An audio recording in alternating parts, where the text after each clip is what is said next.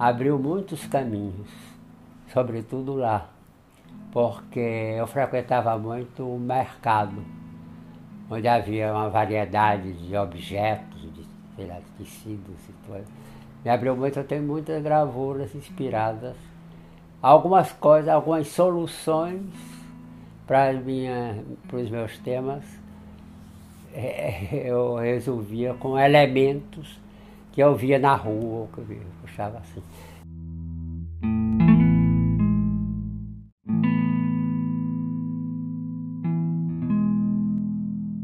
A areia, que era a areia do deserto, do Saara, eu achei que era o máximo trazer para minha casa um pouco do deserto do Saara.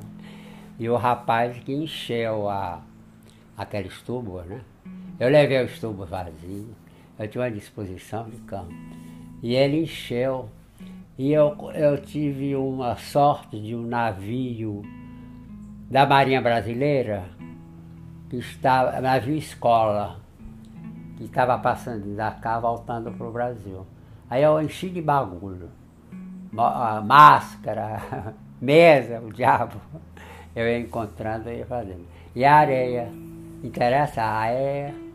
Interessa a areia? Sim, porque é bonito. É, é, é bonito. Ah, tá. É. E é muito fina. E a cor, né? A cor, né? E isso era uma imensidão, né? Então é tudo isso surpreende, né? Você de repente está assim, aí de repente vem um camelo. é tudo tão novo.